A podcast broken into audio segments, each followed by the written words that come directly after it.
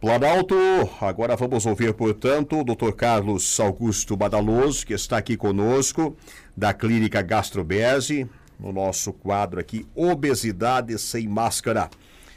Dr. Carlos Augusto Badaloso, como é que está o senhor? Tudo bem? Bom dia. Bom dia, João Altair. Tudo bem, estamos esperando a chuva, mas vamos levando. Sim, vamos levando. Não está fácil. É. O nosso programa aqui, Obesidade Sem sem máscara, né? Que esse tema foi muito sugestivo, inclusive proposto pelo senhor, e que fala em máscara justamente por causa da pandemia. Nós estamos entrando no 12 dia, né? Sem morte, felizmente, aqui em Passo Fundo. Estamos vencendo a pandemia, doutor Madalus? Eu acho que nós estamos aprendendo a conviver com ela. É, nós, se nós formos pensar, todos os anos nós tínhamos gripes e, e morria as pessoas de gripe, ninguém falava em pandemia de gripe. Pois é. O que nós estamos dando atenção é uma gripe diferente e que não não podemos, é, sem dúvida, ela é grave, ela existem formas graves, nós temos recursos para minimizar e nós estamos agora sabendo como lidar com ela de forma melhor. Então, quando a gente aprende a lidar com a doença, a consequência da doença é menos grave. Uhum. Então, o que está acontecendo, estamos vencendo, não estamos uh, tendo menos doentes, mas menos doentes graves. Sim. E aquilo que os infectologistas falavam, que era um ciclo né, mais forte, é o que está acontecendo realmente, então. Teve um ciclo, um é que quando a pandemia, pessoas, o vírus as, tem um ciclo e e depois ele vai arrefecendo. As aí. pessoas se contaminam e se assustam, e aí se afastam e se isolam. Aí diminui a pandemia, elas soltam as rédeas e voltam ao convívio mais social.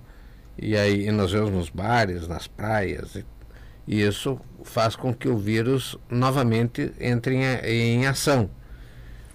Mas o que nós estamos vendo é que as pessoas elas estão resistindo melhor, estão ficando menos doentes com o vírus. Embora tenham sintomas e passam um período desagradável, elas não têm formas graves. Uhum. Ainda existe, mas menos, proporcionalmente menos do que era no início. E acredito que muito disso se deva à intervenção medicamentosa precoce. Uhum. E que avaliação o senhor faz então daquele do fecha tudo, né, do para tentar fazer distanciamento social, considerando então que ela, o, o vírus tem um ciclo, né? É, resolveu isso? Será que teria ocorrido mais contágio se não tivesse fechado o comércio? É, enfim, primeiro, nós não é temos evidência de que o isolamento diminui a, a gravidade da, da doença. Nem, de, nem a gravidade, nem a, a, a intensidade de contágio. Se nós dizemos, ah, fica numa casa, vai se contaminar menos, mas se um contaminar, vai contaminar todo mundo que está uhum. lá. E, e, acesso externo sempre tem, a pessoa tem que sair para comer, pagar uma conta, fazer alguma coisa ou outra, e acaba se contaminando e leva tudo para casa. Sim. Então, nós não podemos fazer. Mas, por outro lado, o convívio muito intenso em, em casas noturnas e, e, ambientes em que as pessoas se soltam mais, aumenta a chance de, de, de fazer um contágio mais rápido. Só que nós estamos vendo que as pessoas estão tendo a doença e não estão adoecendo, não estão ficando tão mais grave como era no início, pois ou é. menos grave. Exato. E isso se deve a uma tensão maior. Ah. Quando a pessoa tem sintomas, ela se retrai, ela, ela começa imediatamente o tratamento e não tem uma forma mais grave. Então, a, está certo? Eu não sei se o que é certo, uhum. ninguém sabe o que é certo. Sim. Nós fazemos o que achamos melhor. Mas a lição que nós temos que ter é que essa, esse vírus vai passar uhum. e que nós temos que tocar a nossa vida, porque na pobreza, é, o enfraquecimento do comércio, a demissão, isso aí é muito mais grave do que nós estamos vendo o que está acontecendo com a gripe no dia de hoje. Essa sua observação é interessante, porque se estamos entrando no 12 dia, felizmente sem óbito em Passo Fundo, e, e mesmo assim temos ainda uma quantidade significativa de pessoas internadas, parece que a letalidade realmente está reduzindo. Exatamente, esse é o ponto. Nosso objetivo não é não ter a gripe ou não ter o vírus, é não ter óbitos. Uhum. Nós queremos a menor letalidade possível, mas com as medidas que nós aprendemos a duras penas a, a tomar, nós estamos evitando, está indo muito bem. Sim. Rádio Planalto, estamos aqui com o doutor Badaloso, lá da Gastrobese, né? No nosso programa aqui, Obesidade Sem Máscara. O ouvinte também pode estar tá nossa live ali no Facebook. Também nosso WhatsApp, que é 9 é, 9968 0. O senhor vai palestrar em São Paulo no 21º Congresso de Cirurgia Bariátrica e Metabólica no início do mês que vem. O que, que o senhor vai falar lá, doutor? Nós vamos levar um pouco da nossa experiência em cirurgia revisional. Nós já estamos há bastante tempo. Hoje, nos Estados Unidos, a cirurgia que mais cresceu nos últimos oito anos foi a cirurgia revisional. E nós já estamos há cinco anos fazendo cirurgia revisional avançada. E os resultados nós vamos apresentar hum. nesse, nesse evento. Uhum. O que, que é uma cirurgia revisional, doutor? Quando as pessoas fazem cirurgia bariátrica, elas fazem buscando um método definitivo para controle do peso. Acontece que isso é verdadeiro, é um método definitivo para 80% da, da população operada. Contudo, 20% acaba tendo recidiva ou do diabetes ou do, do peso. E nesta, nessa circunstância, os tratamentos habituais acabam não sendo tão eficazes como não eram antes de ser feita a cirurgia primária. Uhum.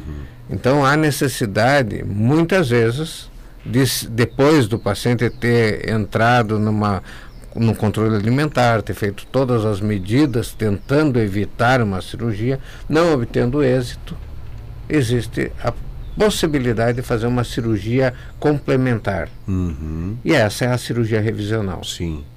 Uma cirurgia que vai intensificar ou potencializar a cirurgia inicial. Olha aí, ó. É muito comum esta cirurgia nos, nas pessoas que fizeram o sleeve, sobretudo o sleeve no início ele era uma forma menos uh, restritiva e os pacientes ganhando peso hoje têm a possibilidade de ser feita uma potencialização dessa cirurgia, de forma a trazer o paciente ao emagrecimento uhum. novamente. E é esse, esse é o tópico mundial. Hoje o assunto mais debatido, mais discutido e aprimorado é esse. Cirurgia naquele paciente que voltou a ter os problemas que tinha com a obesidade antes da cirurgia primária. E a gastrobese aqui é pioneira nisso. Vocês têm já um. Nós já estamos envolvidos. Grande é, nós já estamos envolvidos há bastante tempo com este tipo de operações. Uhum. Então é isso que nós vamos expor. O que, que nós já temos resultados de cinco anos. Cinco é, anos. É, que é, é, a gente pode dizer é pouco tempo, mas dentro desse é, espectro é das poucos serviços tem um, um tempo tão prolongado de acompanhamento. Aí já tem já tem muitos dados, então, é, nesses é, cinco anos aí. Já tem um, um, certo conhecimento que nós temos que difundir e, e também aprender quando se Sim. expõe conhecimentos, dificuldades que têm, outros estão fazendo lá, como é que vocês lidaram com a dificuldade de vocês? Nós fizemos isso e tal, e vai se aprimorando, vai desenvolvendo. Uhum. Na verdade, a ciência é colocar um tijolinho a cada dia, não é uma coisa nova, revolu revolucionária.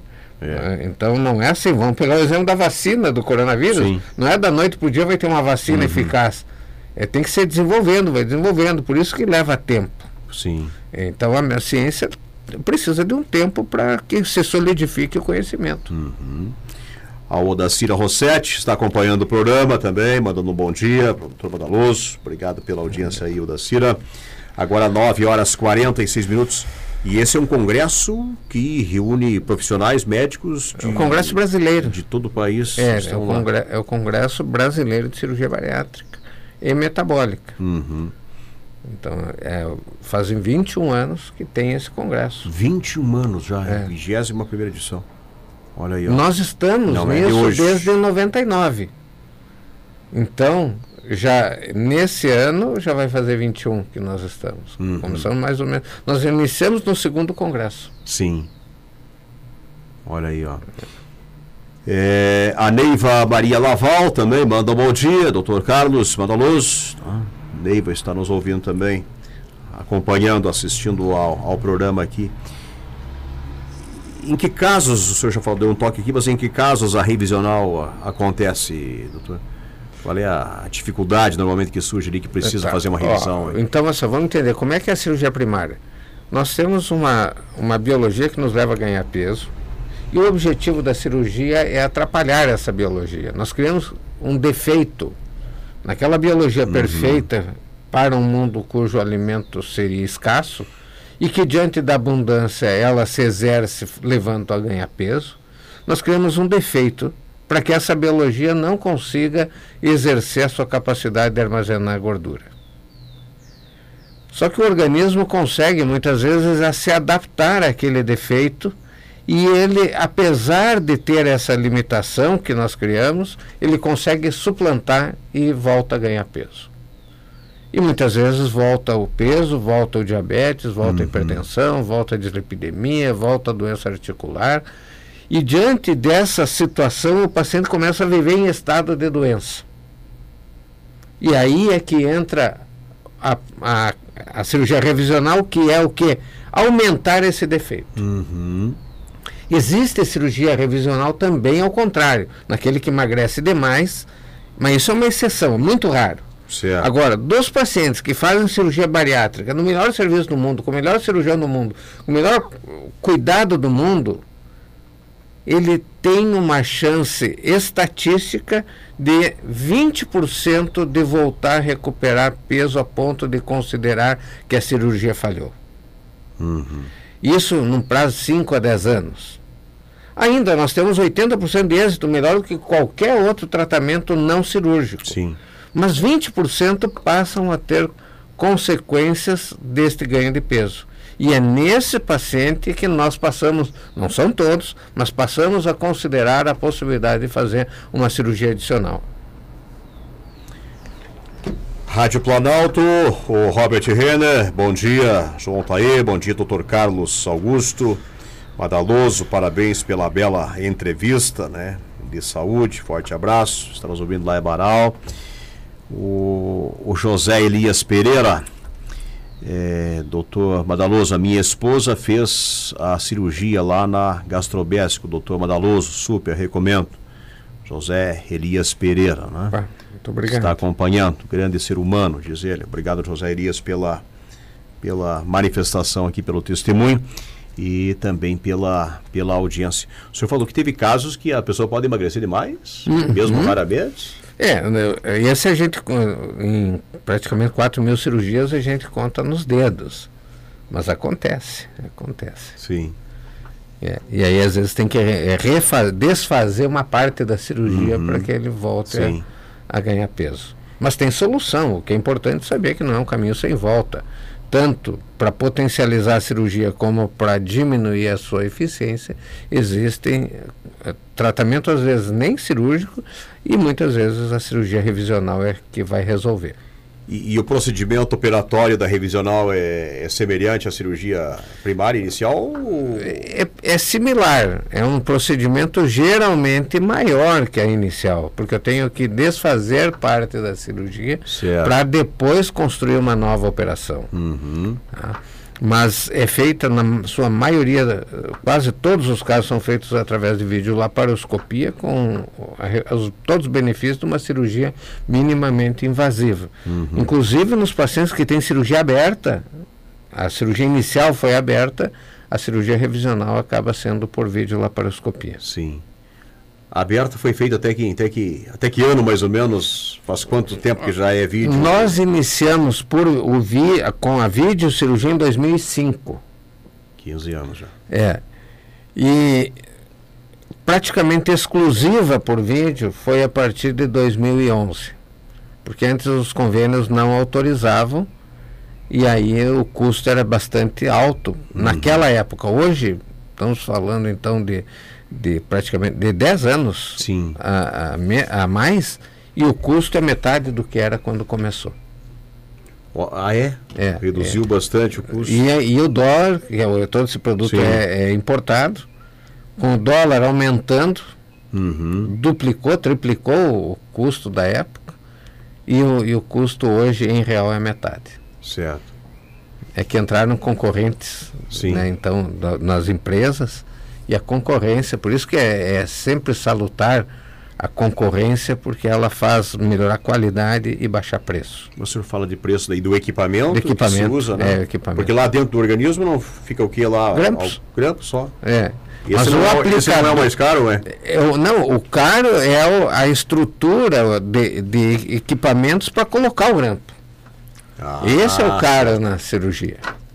Que tamanho tem a incisão do, do, da, da, cirurgia através de vídeo? Em princípio, é? são, nas cirurgias primárias, 5 a 6 incisões de meio e um centímetro.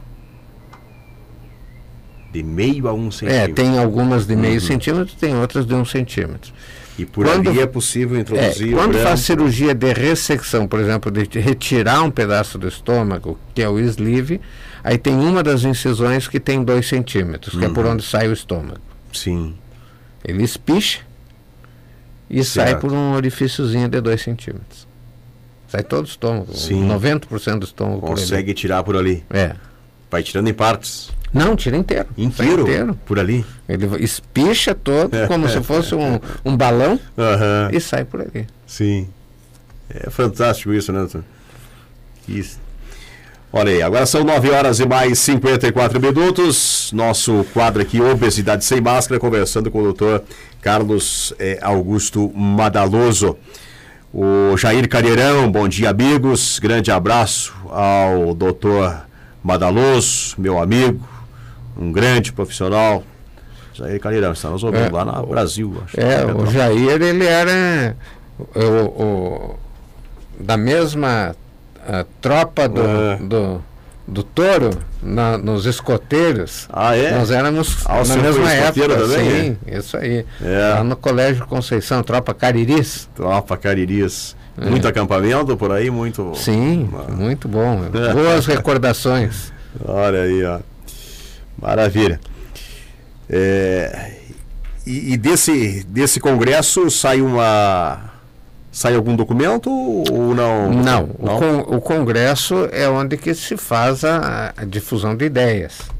Uhum. Depois disso, as sociedades, no caso a sociedade brasileira, vendo uh, substrato suficiente para endossar uma ideia, uhum. ela aí faz todo um projeto para, como está sendo feito agora, por exemplo, para cirurgia metabólica, uhum.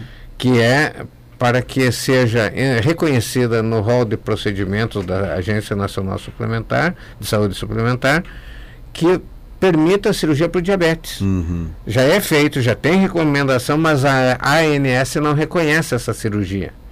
E aí muitas pessoas que hoje têm diabetes usando insulina e que poderiam estar fazendo a cirurgia e abandonando a insulina, pra, é, na vida deles isso é bastante complicado. Tem que viajar, levar uma caixinha com gelo, insulina, tem que aplicar, fazer dosagem. Uhum. Com a cirurgia metabólica, muitos pacientes deixam de necessitar de insulina. Então melhora muito a vida deles. E a ANS ainda não reconhece esse procedimento. Mas está sendo elaborado, está sendo pressionado, até a gente, eu não tenho o dado que eu posso passar para a rádio, onde que entra até o final de novembro, entra no, na, na página lá da, da ANS pedindo a regulamentação desse procedimento, porque nós vamos ajudar muitas pessoas que precisam desta cirurgia. E é nesses congressos que se elaboram essas estratégias. Sim. Ângela Tomassoni também acompanha o programa, manda um abraço. Obrigado, Ângela. Olha aqui uma pergunta que vem aqui de gerente de farmácia. Jonas diz o seguinte: cumprimentos pelo programa, doutor Badaloso. Se há alguma diferença nos suplementos pós-bariátrica e suplementos comuns em cápsulas? Uma pergunta frequente na farmácia. É. Se há diferença nos suplementos pós-bariátrica e suplementos comuns em cápsulas? Em geral, os suplementos pós-bariátricos direcionados à cirurgia bariátrica, eles vêm com a dose aumentada porque a absorção é um pouco menor, dependendo da cirurgia, obviamente. A absorção é um pouquinho menor, então precisa ser oferecido mais para que tenha, seja absorvida a quantidade necessária. Mas, uh, em princípio, os, os, suplementos eles podem ser tomados em dose maior também. Não, não necessariamente tem que ser específico para a cirurgia bariátrica.